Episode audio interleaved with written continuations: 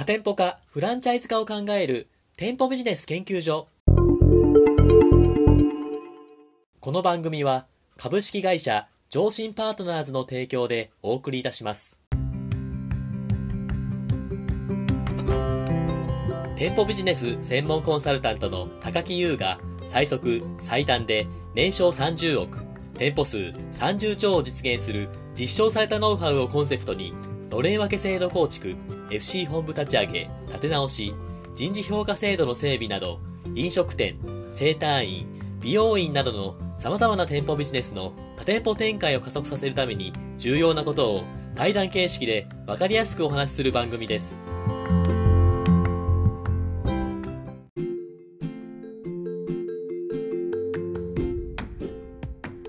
こんにちは。パーソナリティの田村陽太です。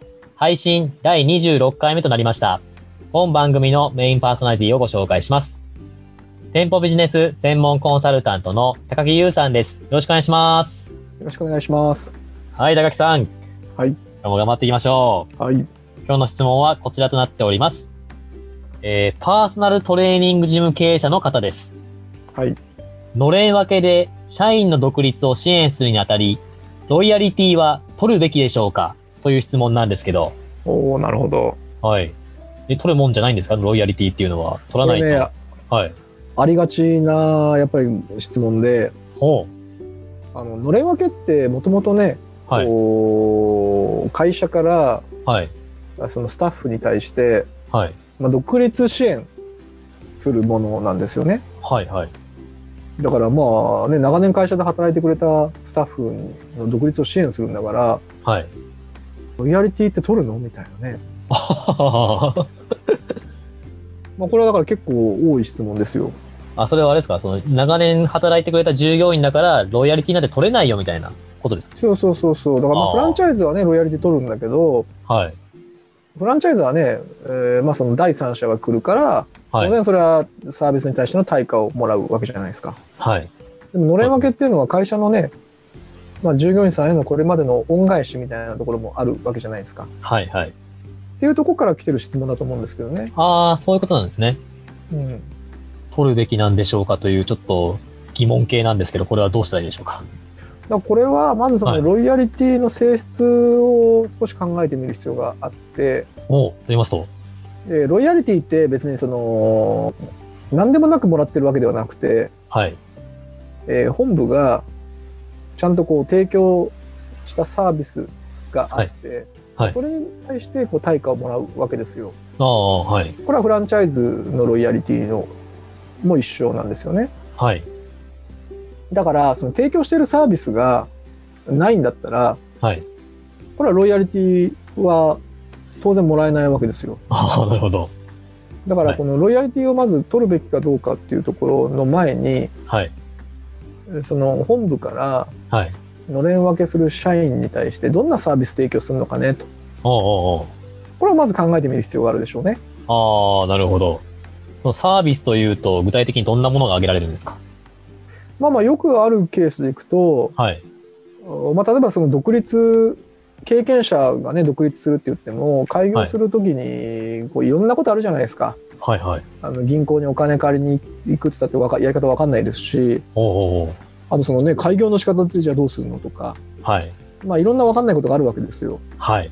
だそういったところのやり方を全部教えてあげたりだとか、おうおうね、事業計画一緒に作ってあげたりだとか、はい。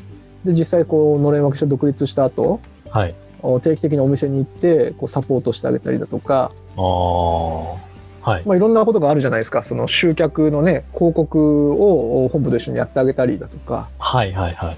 だそれは、その独立者がちゃんと成功を遂げるために何が必要かっていうところをはい。洗い出していく必要があると。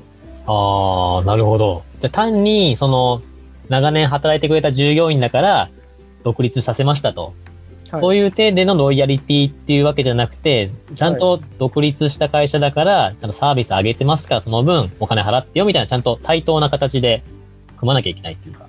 そうそう。で、まずそのサービス洗い出すじゃないですか。はい。で、特に今回そのパーソナルトレーニングジムとかっていうところなんで、はい。あのパーソナルトレーニングってまあ基本的にそのお教える人だから従業員さんがノウハウ持ってると思うんですよ。ああ、はあはあ、そうですね。だからそのビジネスの中でもはい。のれん分けで独立をするっていうのが選びにくい商売だと思うんですよね。ああ、っていうのは自分でもできるっていう話ですよ。自分がやり方をもう持ってるから。ああ、確かに確かにそうですね。その人のですね。はい。サロン、このジムを作る時にも、はい。そんなにお金かかんないと思うんですよ。だからそこには、やっぱりその開業した時に困ることに対してのはい。本部からのサービスが手厚くないと、はい。あののれん分けで独立しようと思わないと思うんですよね。ああ、確かに確かに。自分でやっちゃおうみたいな。そうそう。だからそこはちゃんとまず作ってあげないといけないと。はい。で、だからそこをちゃんと洗い出したら、はい。次にやっていただきたいのは、だかはいらそのサービス提供するのに、はい。実際どれぐらいコストかかりますかっていうところですよね。ほう。と言いますと、それはどういうことですか？本部が例えはいばその月に1回訪問して、はい。えーなんかその半日ぐらい支援するとかって言ったらそこに人件費かかるじゃないですか。はい。はい。とかその広告のねじゃあこう運用とかをはい。本部が代わりにしてあげるって言ったらそこにもコストかかってるじゃないですか。はい。でそういうふうにその提供するサービスに対して本部にかかる、まあ、手間とかコストですよね。はい。こういうのをちゃんとまず出してみていただく。ほうほうほでこれすごい大事なんですけど、う。はい。まあ、サービス提供する以上大体その本部にも一定の費用負担って生じると思うんですよね。はい。はい。これにもかかわらず、はい。まあ、その独立支援だからはい。ロイヤリティはまあ取らなくていいでしょうみたいなはい。仕組みにしてしまうとこれってねなかなか難しくて最初はいいんですけどはい。えつまりその契約がね続く限りはい。本部ってずっと赤字出るじゃないですか。そうですね。圧迫してますね。独立しそうて。そうそうだから、はいこういう仕組みだから本部が独立者がね幸せになってもはい。結局本部が赤字になるってことははい。それ本部で働いてるスタッフが割り食ってますからはい。そんな制度はだから続かないですよね。ああ、そうですよね。うんだからまあ最低でもそのはい本部に生じる、その負担はい。これはそのロイヤリティで補わないとあダメですよ。あ、なるほど。一つ質問したいんですけど、はい。そのロイヤリティの、そのパーセンテージの決め方っていうのは、先ほど高木さんがおっしゃっていた、そのコストがいくらなのかっていうところから積み上げて決めていくものなんですか？それとも相場があるんですか？業界的に。ああですから普通のフランチャイズでいくと相場がまずありますよね。はい。これはだから競合他社の視点っていうのがありますし、はい。だけどそれ以外に、やっぱりその本部のコストっていう観点も必要ですよね。本部が提供するサービスにどれぐらいコストがかかるのか。はい。あとは、まあまあ、そのロイヤリティを払った結果、独立者のね、利益が出なかったら、これ話にならないんで、ほうほそのロイヤリティを取ったら、独立者がちゃんとこう儲かるのか、う。はい。のれん分け制度をこう使う理由が、まああ、魅力があるのか、まあそういう観点からバランスのいい数値をあ。はい。決めていく。必要があるっていう感じですかね。じゃあ結構多角的にそのロイヤリティを決めなきゃむず難しいってことですね。そうそうそう。たただ、だから最低限、はい。やっぱりその本部がかかってるコストを取り戻せなかったら、はい。まあ続かないですよね。ああ。実際、まあそののれん分け制度すでに導入してて、はい。あの私のところに相談に訪れる方って結構いらっしゃるんですけど、ほうほうほまあそのパターン多いですよね。だからロイヤリティ低くしすぎて、う。はい。えーなんか本部がやればやるほど赤字になってて困ってますみたいな。おお。あ、そういうパターンあるんですね。でそういうパターンで結構あるんで、あののれん分け制度を導入しようっていうやっぱ経営者ってね、本当社員の方思いなんですよ。ああ。なんか会社を犠牲にして、はい。えーなんかそのすごいロイヤリティが異様に安かったりね、ないとかやっぱあるんですよ。はい。で、まあそこにはね、いろんな理由があると思うんですよね。なんかそもそもロイヤリティってイメージが悪いとか。ああ、なんか英語で言ったら忠実性みたいなね。